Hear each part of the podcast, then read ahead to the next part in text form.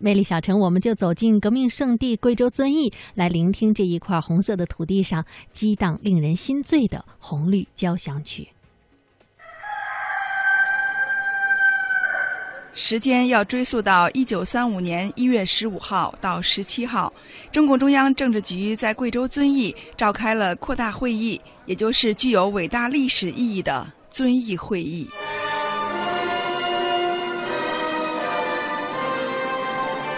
参加会议的有政治局委员博古、周恩来、洛甫、朱德、陈云、毛泽东，政治局候补委员王稼祥、邓发、刘少奇、海丰，中央秘书长邓小平，红军指挥员刘伯承。李富春、林彪、聂荣臻、彭德怀、杨尚昆、李卓然，以及列席会议的共产国际顾问李德、翻译伍修权。会议由博古主持。首先，由博古做关于第五次反围剿的总结报告。他把失败的原因归咎于敌人的强大，力图为左倾路线所造成的严重危害辩解和开脱。在博古报告结束之后，周恩来做军事领导问题的副报告，实事求是地从主观上检查了原因，并进行了自我批评，主动承担了责任。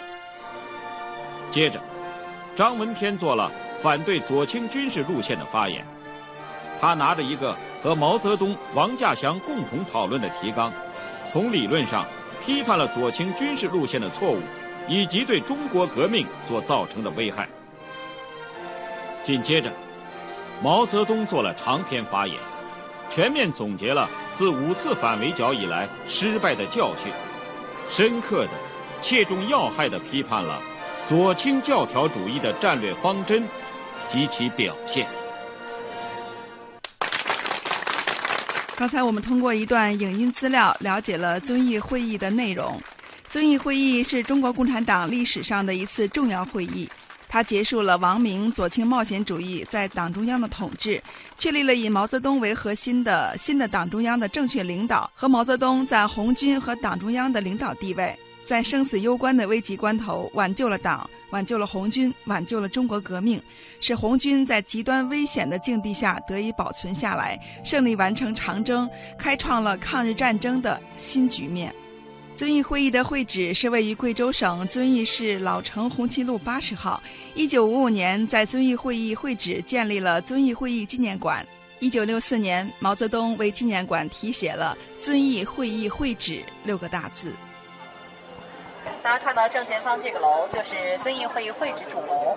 三五年的一月，中央红军长征经过遵义，把红军总司令部就设在了这儿。这个房子在原来是国民党前军第二十五军的第二师师长百回章的私人官邸。整个楼房修建于三十年代初期，在当时的遵义城来看，可谓是首屈一指的宏伟建筑。遵义会议呢是在这个小楼二楼的会客厅召开的。当时居住在这上面的领导人有周恩来、刘伯承、朱德和夫人康克清，三军团军团长彭德怀、政委杨尚昆，五军团中央代表刘少奇和政委李卓然。这个楼目前是直接将它做一个文物啊保护起来了，在零九年的四月份以后就关闭了。由于整幢房子已经作为文物保护起来了，我们没有办法到上面去亲自看一看。下面我们就通过一段文字描述来了解一下。整幢楼由主楼和跨院组成，主楼坐北朝南，是中西合璧的砖木结构建筑，楼上楼下各六间房子。整幢楼房的檐下柱间有十个券拱支撑，底层也有走廊，东西两端各有一个转角楼梯，外面加有一道木栅栏，显得门禁森严，大家气派。主楼门窗都涂上这个赭色，楼上为缩窗，楼下为对开窗，镶嵌彩色玻璃。楼内各房间设有壁橱，整个主楼面阔是二十五点七五米。进深是十六点九五米，通高是十二米，占地面积是五百二十八平方米。遵义会议就是在楼上东走道的小客厅内举行的，会议室呈长方形，面积是二十七平方米。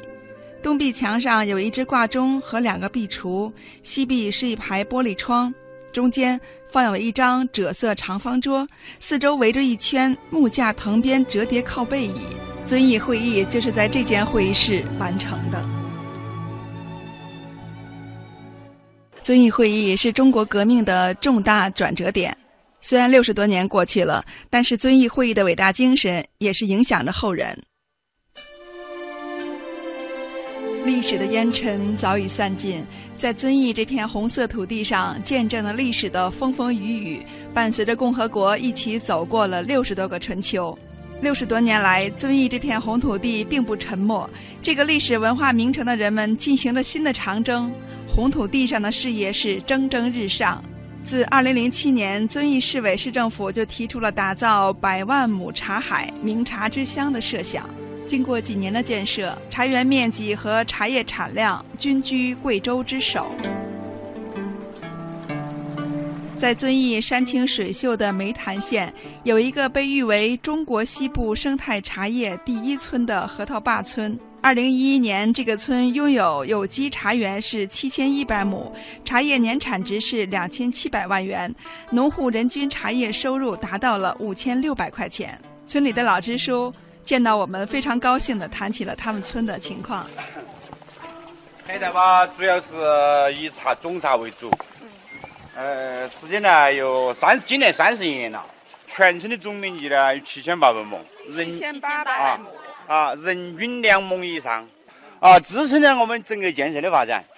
还由于发展成茶叶来讲啊，对整个生态环境呐、经济也好，社会也好，它形成的那一个六大综合特点。嗯，绿水青山，绿水青山有吧？有啊，有林茶相见也是吧？还有呢，我们的收入稳定。收入稳定。没说哪年，哎呦，今年没得去年好哦，没得这个事。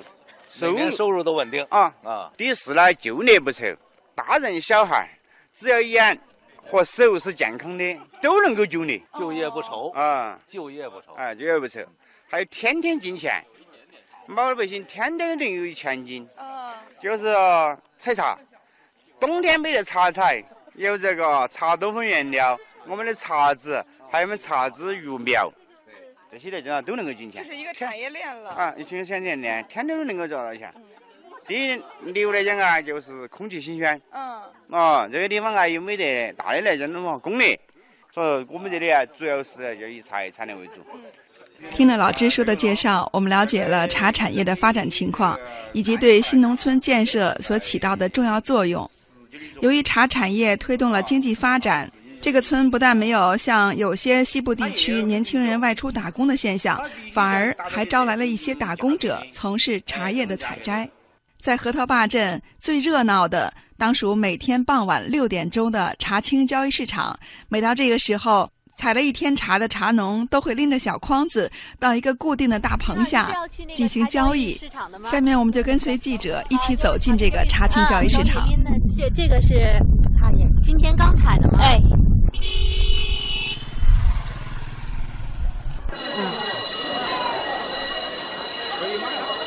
我们现在听到了这样长长一声跟上课铃声一样的声音，对，这个就是茶室应该是开始交易了，是吧？对，大家可以在准点开始他们的交易。交易，我们看到他们已经把呢各家 采来的茶很积极的是摆到这个。嗯，我们刚才呢也咨询了一下这里的采茶的人家，固定的摊位呢是来收茶的。嗯，然后我们看到在摊位上围的这些呃茶农呢，他应该是自己采来的这个茶，每天到这里来卖。嗯，啊，这个和我们的那个感觉，平时在菜市场固定的摊位呢是卖茶、对对卖菜的，然后可能买菜的人呢是走来走去的流动的。我们来看一看他们这个交易的过程。了多点的。今天不好嘎？啊，今天没昨天好。要差点，那个算二十一块五嘛，算算二十一，有老老客户只你看嘛，确实薄啊。二斤九两，二十一块五。您刚才说他这个没有昨天的茶啊，要差一点。您怎么看出来的没有昨天的茶好呢？这个它是主要是看有没有那个叶子，有叶子，要么长。这种就是叶子是吧？啊，对。您每天大概能收多少？一天一两百斤，两三百斤。他报价还是您来报价呢？他们拿过来，我们跟他们说价，哦，您来说价。说价他也不一定卖，他说是价格，他觉得可以卖了，那就我就称掉是吧？嗯。您交易完了？我卖菜去了。多少钱呀？啊？卖了多少钱？卖了多少钱？今天卖多少钱？卖了好多钱。两百多块钱。两百多块钱。这么多呀？对，这是那么多啊，要卖个千把块算多啊。一 这就每天能卖两百多块钱啊？是一天卖两百多块钱。这个两百多块钱算多的呀，算少的呀？两百块钱啊，平面上都算少的个，都算少的啊。最多能？最多呢？一天？最多的一千八的有。多少？一千八的，一千多的都有。一千多的哦。那个那个春茶四四十块钱斤，有的六十斤了，四六二千四，是不是？他交易完了就结束了，自己自动的。对，就没人卖了就结束了。啊。这个茶青交易市场真的是非常的红火，买茶的、卖茶的，每个人脸上都洋溢着富足。每天这个茶青的交易时间只有半个小时，傍晚的六点钟准时开始，六点三十分准时结束。就在茶青交易市场的对面，有很多人都在摆着摊位卖菜、卖肉、卖一些主食。我们看到很多的刚卖完茶叶的茶农，手里拿着刚刚卖茶叶赚来的钱，就到对面的小市场去买一些菜呀、肉啊，让我们感受到一种淳朴的生活状态。您您是刚刚在那个交易市场卖完茶是吗？那您每天都是交易完了之后就在这边买菜回家是吗？是啊。今天打算除了买豆腐还买什么呀？嗯，就是买买这个菜脯吃嘛，买点菜脯吃就好了。啊，就买这个吃就好了是吧？您这点多少钱？十四吧，啊？您这多少钱？这个这个十这个这十六块了，看十六块，这是什么肉？啊，板鸭。板鸭是吧？板鸭。您您这是今天刚卖完茶？啊，对对对。卖了多少钱呀？啊，卖两三百块钱。哎呦，两三百呢？啊。那您这买板鸭回去改善生活的呀？啊，是，对对对，是。啊，好好的。仓秉实而知礼节，衣食足而知荣辱。农民生活丰富多彩，日子越过越红火。七十多年来，遵义几许风霜与韶光，几多梦想与辉煌。遵义这座红色之城与绿色生活交相辉映。